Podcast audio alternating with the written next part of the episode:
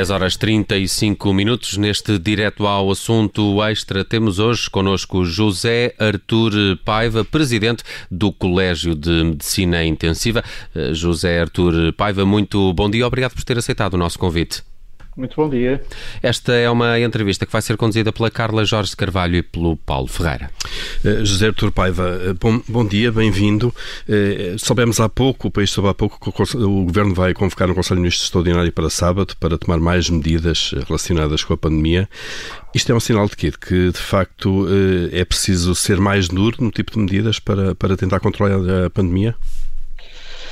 Uh, penso que é sinal que há um reconhecimento de algo que é perceptível a todos, isto é, uh, a curva epidemiológica cresce de uma forma heterogénea ao longo do país, com um peso muito significativo na região norte, mas também com algum peso na região de Lisboa e Val do Tajo.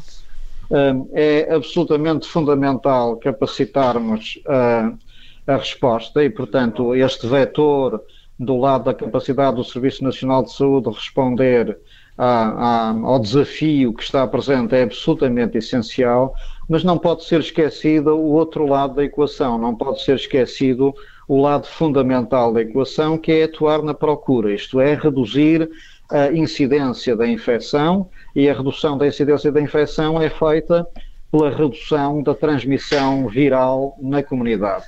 Ah, eu tenho usado a imagem que não é ah, colocando 11 jogadores como guarda-redes que vamos resolver o problema, isto é, não é tentando responder a uma série enorme de remates à baliza que vamos responder. Temos que reduzir os remates à baliza. Portanto, uh, o, o, o, vetor, o vetor de redução da transmissão viral na comunidade tem que ser intervindo de uma forma célere.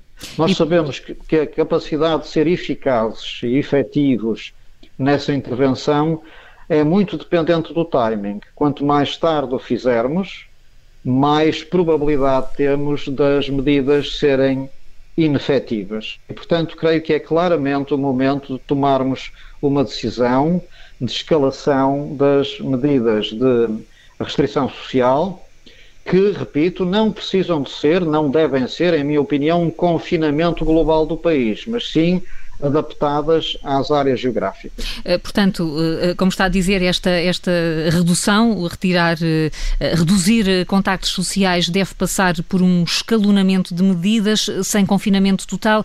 Podíamos estar a pensar em quê? É, não é exatamente assim que eu penso. Isto é, isso é, é talvez outra, outro ponto que o, o seu comentário me suscita, que é eu não creio que medidas sequenciais e incrementais vão ser capazes de reduzir um problema que está na dimensão que está na região norte. Eu o que defendo é a constituição de um fecho de medidas com uma alta probabilidade de ser efetivo e que deve ser tomado com grande rapidez, mesmo que depois possamos, numa fase posterior, quando houver efetividade dessas intervenções, voltar a uma normalidade maior, isto hum. é, andar para trás nessas medidas e eventualmente reintroduzi-las depois. José Turpaiva, quer dar exemplos do tipo de medidas em que está a pensar? Repito, um fecho de medidas que reduza adicionalmente a circulação das pessoas e um, os contactos sociais. Tipo, recolher obrigatório, pode, confinamentos pode, obrigatórios. Pode chegar ao recolher obrigatório, em, repito, em áreas específicas que não devem ser à escala municipal, no meu entendimento.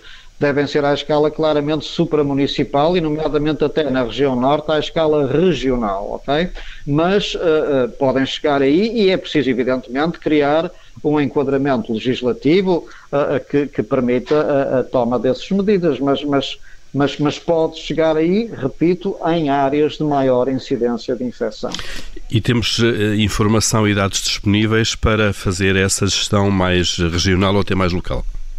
Temos alguma dificuldade nos dados ainda, mas creio que temos progressivamente melhor dados. Ainda recentemente, uh, o, um órgão de comunicação social, neste fim de semana, fez um excelente trabalho na, na, na avaliação dessa, dessa heterogeneidade de incidência de infecção no país. Repito, não me parece que medidas feitas à escala municipal, muito micro, nem medidas muito limitadas no tempo, um fim de semana alargado, sejam, nesta altura, a, a forma de avançar. Também não me parece que medi pequenas medidas sequenciais e progressivamente incrementais sejam a maneira de atuar. Precisamos de, numa janela de tempo relativamente breve, curta, uh, introduzir um fecho de medidas com um grau de efetividade provável uh, muito, muito grande. Repare, na, a única razão de termos uh, previsões não é para olharmos para elas e as comunicarmos. A única razão de termos previsões é para planear intervenções. Isto é, as previsões não são fatalidades. As, previsões nasceram serem feitas em áreas que nos preocupam e permitirem intervenções que permitam que as previsões não se verifiquem.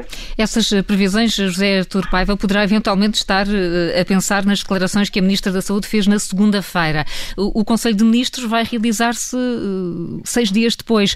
Perderam-se, perdeu-se uma semana entre as previsões e a reação?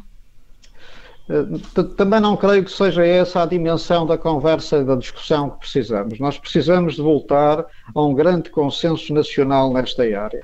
A, a pandemia só é resolúvel se tivermos a percepção que todos individualmente e que todos, como sociedade, estamos empenhados nesta resolução. Portanto, não interessa discutir o tempo que se perdeu ou quem podia ter feito isto e aquilo, todos nós eventualmente podíamos ter feito algo de melhor. O, o, o, que interessa é realmente voltarmos a um momento em que precisamos de todos e de cada um, eu diria de todos na sua individualidade e na preservação da nossa sociedade, para fazermos duas coisas que são absolutamente fundamentais: defendermos a saúde do cidadão, que é um valor absolutamente fundamental, e depois outro que não é nada despiciando, que é evitar a ruptura do Serviço Nacional de Saúde que é, que é um bem extraordinário que, que custou muito a conseguir. Uhum. Eh, so, sobre a ruptura do, do SNS eh, e regressando às previsões da, da, da, Ministra da Saúde, eh, ela apontou o pico, a data de 4 de novembro para o pico para as unidades de cuidados intensivos. Isto significa exatamente o quê? Este indicador? É, é, é, muito difícil falar de um pico, não é? Porque eu posso chamar pico quando souber o que está a seguir a esse momento, não é? Se, repito, se não houver intervenção nenhuma, esse valor anunciado para 4 de novembro uh, vai continuar a crescer e, e, e, portanto, não lhe chamaremos pico. Ele pode ser um pico olhado daqui para lá, mas se olharmos de depois de lá para o mesmo sítio, ele deixa de ser um pico, é apenas um pedaço da encosta. É, é, para já, ou seria para já um recorde, e isso na prática e na gestão dos recursos, José Artur Paiva, o que é que, o que, é que pode significar? Repito, é muito importante que tenhamos a percepção que precisamos de atingir o pico rapidamente, o que quer dizer que começamos a descer. Uhum. E só começamos a descer se desenharmos intervenções que alterem as previsões feitas com base no não planeamento de intervenções. As previsões estão feitas numa base de não de o que é que acontece se não fizermos nada, ok? Portanto, repito este enfoque, isto é, nós temos um processo em que a medicina intensiva é fundamental para reduzir a letalidade. Uh, e sabemos hoje algo de muito importante, à custa de investigação feita na, na, primavera, é que há duas coisas que são determinantes para a qualidade da resposta da medicina intensiva, que é a capacidade de adaptabilidade dos serviços de medicina intensiva e, portanto, o adequado desenho de planos de contingência que tenham uma natureza muito adaptativa à, à, à epidemiologia da, da infecção, e eu diria que depois de alguma dificuldade de arranque de alguns hospitais nestes planos de contingência, os hospitais estão agora, numa, na sua esmagadora maioria, com os planos de contingência bem ativos e numa lógica adaptativa. Eu tenho usado a imagem de que para atravessar a pandemia temos que ser um comboio, portanto, com uma locomotiva que lidera o Ministério da Saúde, as administrações regionais de saúde e depois as carruagens, cada um dos hospitais e serviços tem que estar síncrono nesse movimento, até para permitir eh, movimentos de complementaridade, referenciação e solidariedade entre, entre hospitais, mas repito, essa adaptabilidade é fundamental e o segundo, o segundo determinante de, do, do, resultado da resposta é a, a, carga de trabalho e nós sabemos que, e nós sabemos que uh, se passarmos determinado nível de carga de trabalho, a, a, qualidade da resposta começa a diminuir. E estamos próximos desse momento? Estamos próximos desse, desse momento de sobrecarga de trabalho.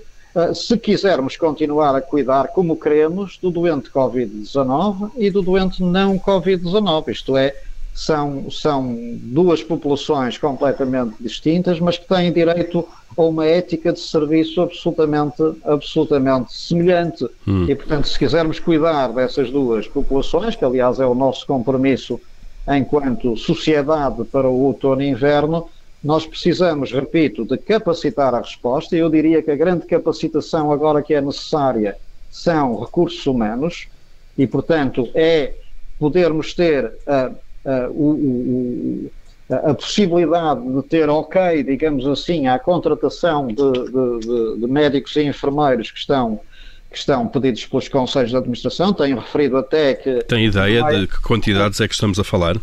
Tenho fundamentalmente a ideia que uma maior autonomia de gestão dos conselhos de administração podia ser facilitador nesta aquisição, desta aquisição de, de pessoas e que Uh, temos um concurso para médicos não intensivistas, mas para trabalhar em intensivos aberto, que vamos também tentar avançar rapidamente com ele. Mas repito, para além disso, temos vários contratos pedidos que era uh, útil que fossem autorizados, pedidos pelos vários conselhos de admissão que fossem autorizados, e portanto a capacitação de recursos humanos é absolutamente essencial para melhorar a, a, a resistência, a resiliência a esta sobrecarga, mas repito, não é com 11 guarda-redes que ganhamos o jogo, é preciso reduzir a incidência da infecção, atuando a montante, atuando na raiz, atuando na transmissão vírica e, e, e na comunidade, de uma forma em que já não basta o controle dos surtos e dos contactos, uma vez que há a transmissão comunitária do, do vírus em algumas partes do território nacional. Eh, e há, e há, uns meses, quando a pandemia chega a Portugal, há quase uma espécie de desígnio nacional que era achatar a curva. E a curva de facto achatou, mas foi à custa desse confinamento total que uh, dizemos agora uh, que não é possível. Não sendo possível uh, ficarmos todos em casa desta vez, que medidas mais concretas é que podem ser aplicadas? Os autarcas do Norte, algum, o autarca de Gondomar, presidente da Câmara, sugere e defende que as escolas, por exemplo, devem ser encerradas. Esse pode ser um caminho? Eu acho que é, é importante priorizarmos essas medidas, mas não as tomar, como disse, de forma incremental. Isto é, é preciso selecionar um grupo de medidas que tenham uma mínima afetação uh, social e até psicológica para a, para a, população, mas que tenham grande capacidade de eficácia e que sejam tomadas uh, simultaneamente. Admito que, e, repito, e que sejam tomadas à escala regional, não necessariamente à escala nacional as administrações regionais de saúde do Algarve, do Alentejo, do Centro, não têm, como veem todos os dias nos dados que o Ministério liberta, não têm uma taxa de incidência minimamente semelhante a, a Lisboa e Val do Tejo, e muito menos à, à área norte. E, portanto, essas medidas que restringem o tempo de circulação das pessoas, uh, uh, que uh, encerram determinadas áreas de restauração ou comerciais a partir de determinada hora, que limitam, francamente, os agrupamentos de, de, pessoas, que restringem a, a, circulação para além de determinados perímetros. Todas estas medidas são que, que, aumentam e, e reconhecem o, tel, o teletrabalho como uma alternativa válida para uma grande quantidade de situações, mas um fecho de intervenções que estabeleçam um consenso social e que tenham um mínimo de afetação. Eu diria que, evidentemente, como todos nós pensamos, que o, o, valor escola é um valor que gostaríamos, evidentemente, de, de preservar. De manter. Uh, José Artur Paiva, uh, de, facto já, já, já o disse que a prevenção da transmissão da doença uh, deve ser a prioridade. De qualquer maneira, até o reforço de meios vai demorar tempo a chegar e, os, e, o impacto no, no, número de novos casos também deverá algum tempo a fazer -se sentir. Até lá os serviços estão sob pressão. como é que isto pode ser gerido ou está a ser gerido? Hospital a hospital, em rede, está a haver colaboração entre as várias unidades do, do SNS, por exemplo, da, da forma mais, mais apropriada? Repito, a, a, a lógica, de, a filosofia primacial e fundacional do Serviço Nacional de Saúde é essa mesma. É uma lógica de complementaridade, de referenciação, de solidariedade, de, de apoio mútuo. Uh, para que isto uh, aconteça, é muito importante todos os hospitais, e estou a falar da medicina intensiva que aqui represento como presidente do colégio, que todos os hospitais tenham um nível de ativação à escala regional semelhante. Isto é, porque é que isto é importante para haver equidade de acesso a todos os cidadãos e nós sabemos que o acesso à acessibilidade à medicina intensiva é muito determinante para a taxa de letalidade. Quanto maior o índice, quando melhor o índice de acessibilidade, menor a taxa de letalidade por Covid-19. E, portanto, é muito importante que todos os hospitais tenham um nível de ativação de plano de contingência semelhante para que esta equidade aconteça e até para que uh, uh, uh, a referenciação mostre o melhor de si própria, isto é, ao perceber essa, que todos estão a fazer o, o melhor possível, a aceitação de complementaridade, solidariedade e referenciação é, é, é, muito, é muito maior e, e, isso, eh, como lhe disse, com algumas dificuldades no início, está crescentemente a ser feito e há já uh, múltiplas transferências de doentes entre entre unidades até entre uh, regiões diferentes. Como é José Artur Paiva, estamos mesmo no minuto final, mas mesmo assim a discussão também entrou sobre aquilo que deve ser o papel do setor privado no combate à pandemia. Na sua opinião, onde é que, onde é que ele deve estar neste momento?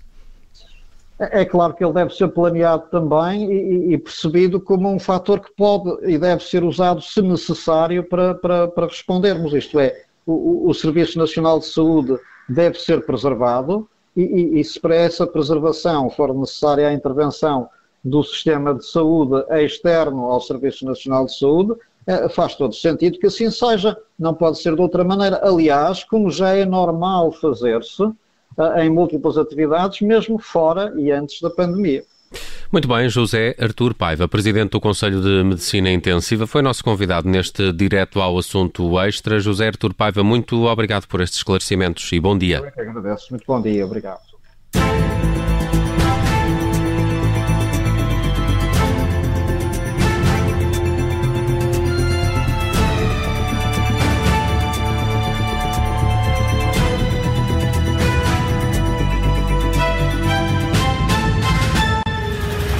Obrigada por ter ouvido este podcast. Se gostou, pode subscrevê-lo, pode partilhá-lo e também pode ouvir a Rádio Observador online em 98.7 em Lisboa e em 98.4 no Porto.